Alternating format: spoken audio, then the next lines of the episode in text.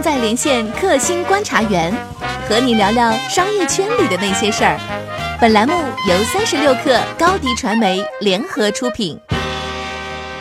嗨，大家好，欢迎收听三十六氪出品的新商业观察。我是三十六氪的深度报道主编杨轩。那今天我们想讲的事情是说，下一个王者荣耀究竟是谁？为什么会讲这个话题啊？就是说，其实大家能够看到，说在过去一年，其实创投界的风口是相对少的。一个就是说，像共享单车、共享充电宝这样的线下的风口，还有一个就是说游戏。就是狼人杀和王者荣耀，尤其是王者荣耀带起了一个相当大的产业。像王者荣耀每个季度，它一个季度可能卖皮肤，它就有六十亿的收入。甚至王者荣耀周边，它会带起一个小的产业，比如说会有人帮你代打，或者是干这干那，那个都是一个挺不错的生意。因为王者荣耀的量已经非常的大了，它大概有两亿的注册用户，然后它现在的日活跃用户数已经到了六千万，基本上就比如说。嗯，我可能认识一个陌生人，然后认识完了之后，他们就会说，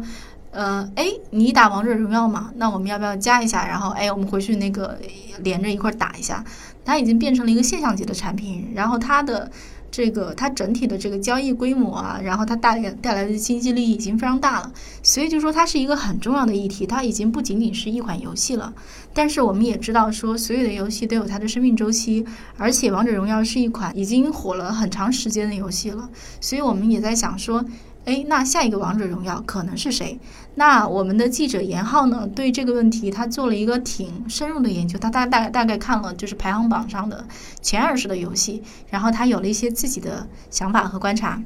Hello，严浩你好。各位观众朋友，大家好。嗯，我想问问看，就比如说你去研究王者荣耀这款游戏，你会觉得说它会那么火的关键原因是什么？呃，其实王者荣耀有几个关键点吧，大家。看它最核心的玩法，其实就是了那个 PC 上的那种 MOBA 式的玩法，然后这个是它火起来一个最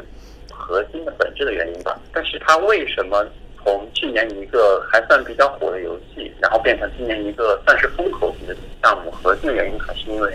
今年春节的时候，啊，它的一次我称之为社交跃迁吧，它从。呃，春节前啊，应该是一六年十一月份的三千万日活，到春节之后那个月的有六千万日活，然后这中间发生了很大的变化，是因为它在线下的交流场景，包括在微信朋友圈交流场景，为很多人把它这个东西渗透到他所处的那个生活环境当中，最终造成了一个特别大的一个裂变式的传播。你的意思是说，人民群众在串门的时候相互介绍？然后它的用户量飞快的就在这个社交场景中就涨了。呃，如果看表象的话，确实是这样子的。如果你去看一些研究报告的话，其实很多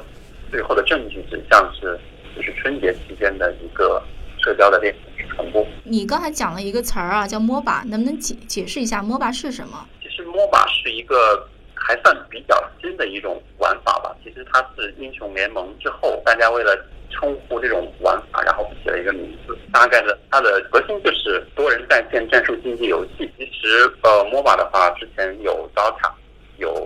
包括之前的星际争霸，包括后来的魔兽，它其实都是这种玩法的一种延袭。之前他们都可以延袭到星际争霸里的那一款地图，然后后来许多人针对这个地图，然后专门为它研究了一种对抗的玩法。嗯，所以这个是一个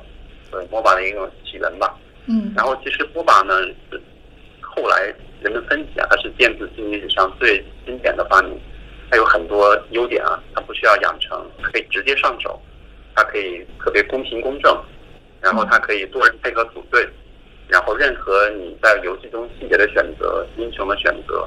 各种地图的大小、人物的因素啊，各种东西都会对你游戏的结局造成千丝万缕的影响，所以说它是一个竞技性特别好的项目。然后也是迄今为止啊，包括像英雄联盟、像刀塔都验证过，在玩法、在竞技、在创收、在观看直播的人数上，都是最好的一种表现形式吧。嗯，我觉得可能第一是大家天然的就喜欢竞争和竞技，而且我觉得人的确是社交的动物。如果是单机游戏，它的那个变化或者有趣的程度会比那种多人组队要低到不知道多少倍。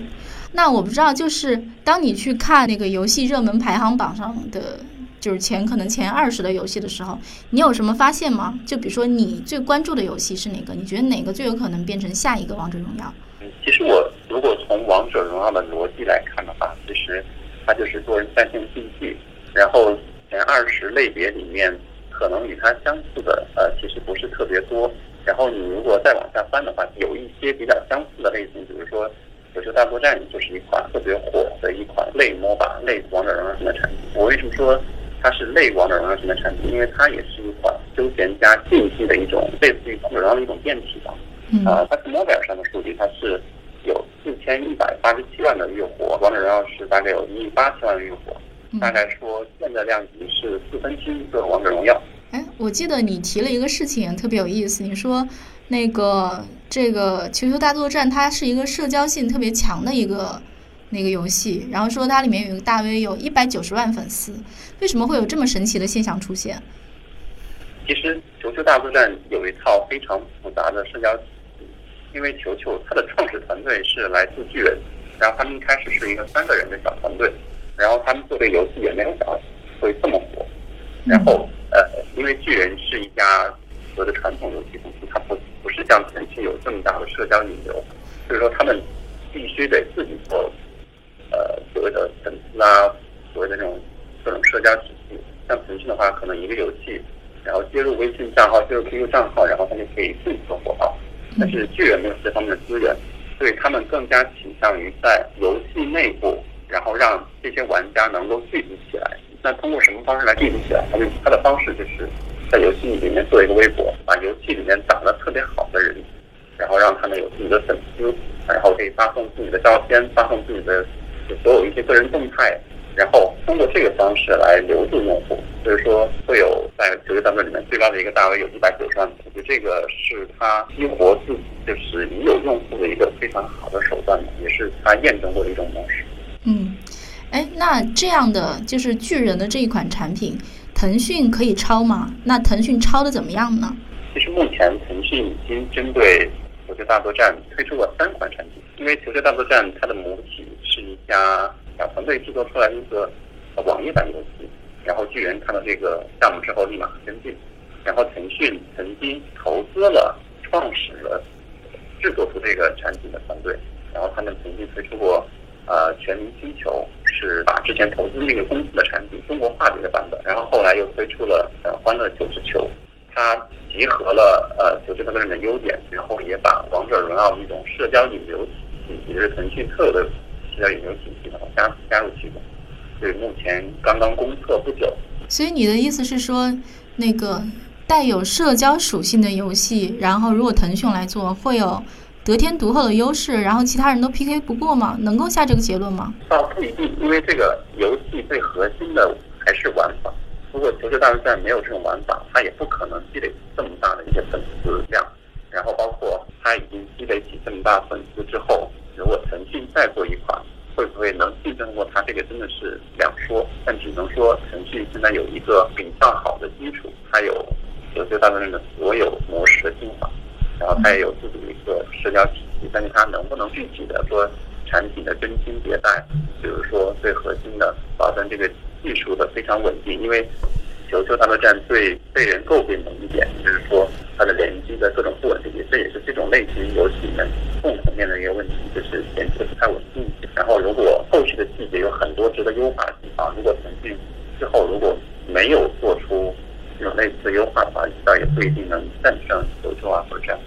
哎，那除了这种，比如说刚才提到的像。《球球大作战》这种类型的游戏，你觉得说下一个爆款游戏还可能在什么样的类别类型中产生？可能会有一些什么样的特点？这个现在能观测出来吗？其实《球球大作战》是一种休闲加竞技的玩法，然后它的母体其实是诞生于一五年四月份，也就是一个国外玩家上传在个人版主页上的一个游戏吧。然后这款这种游戏的类别呢，后来有的人把它称之为 I O 游戏，就是说这个名字没有什么具体的含义啊，主要是上传这个游戏，然后它后面有 I O 这个域名，但核心是它是休闲加竞技。然后这游戏呢，可以有一些典型的特点呢，它是比如说，比如说它是多人同时在线对战，有一张有明显边界限制的地图，然后它习，不需要你通过个人打怪升级这些东西来养成。嗯，然后它可以通过游戏的拾取道具或者杀害交战对手，然后来获得自身的成长，大致有这么一些特点吧。那这些游戏的盈利情况怎么样呢？这些游戏的盈利情况其实就就这么说吧，《球球大作战》和《王者荣耀》其实一类型的游戏，然后他们核心的营收状况不是传统游戏的功能性道具。你知道，《王者荣耀》它最核心的卖皮肤，然后它二零一六年一个季度卖了六十亿，绝大部分核心的收入是卖皮肤。这个模式有点像 QQ 崛起的时候卖 QQ 秀，嗯它是一种个人身份的体现，然后它不是传统游戏的那种呃人民币玩家和氪金要那种玩。和这个是完全不一样的。就是说，它在体量之后才有谈营收的可能。明白了，就是说如果没有起量的话，仅仅靠即使我的游戏中有几个土豪，我也是挣不了钱的，能这么理解吗？是，嗯，好的，好，那好，谢谢严浩，那我们今天就先聊到这里。我们能够看得出来啊，人类就是又很贪玩，又很孤独。然后你抓住了人类的这种特质呢，嗯就是如果游戏抓住了人类这样的特质，还是有非常强烈的就是爆发的可能。然后，如果你们对就是游戏以及严浩研究的这二十款游戏有更多的兴趣，欢迎去三十六氪的网站上去看严浩的那篇稿子《谁是下一个王者荣耀》。那好，谢谢大家收听我们这期节目，下一期我们不听不散。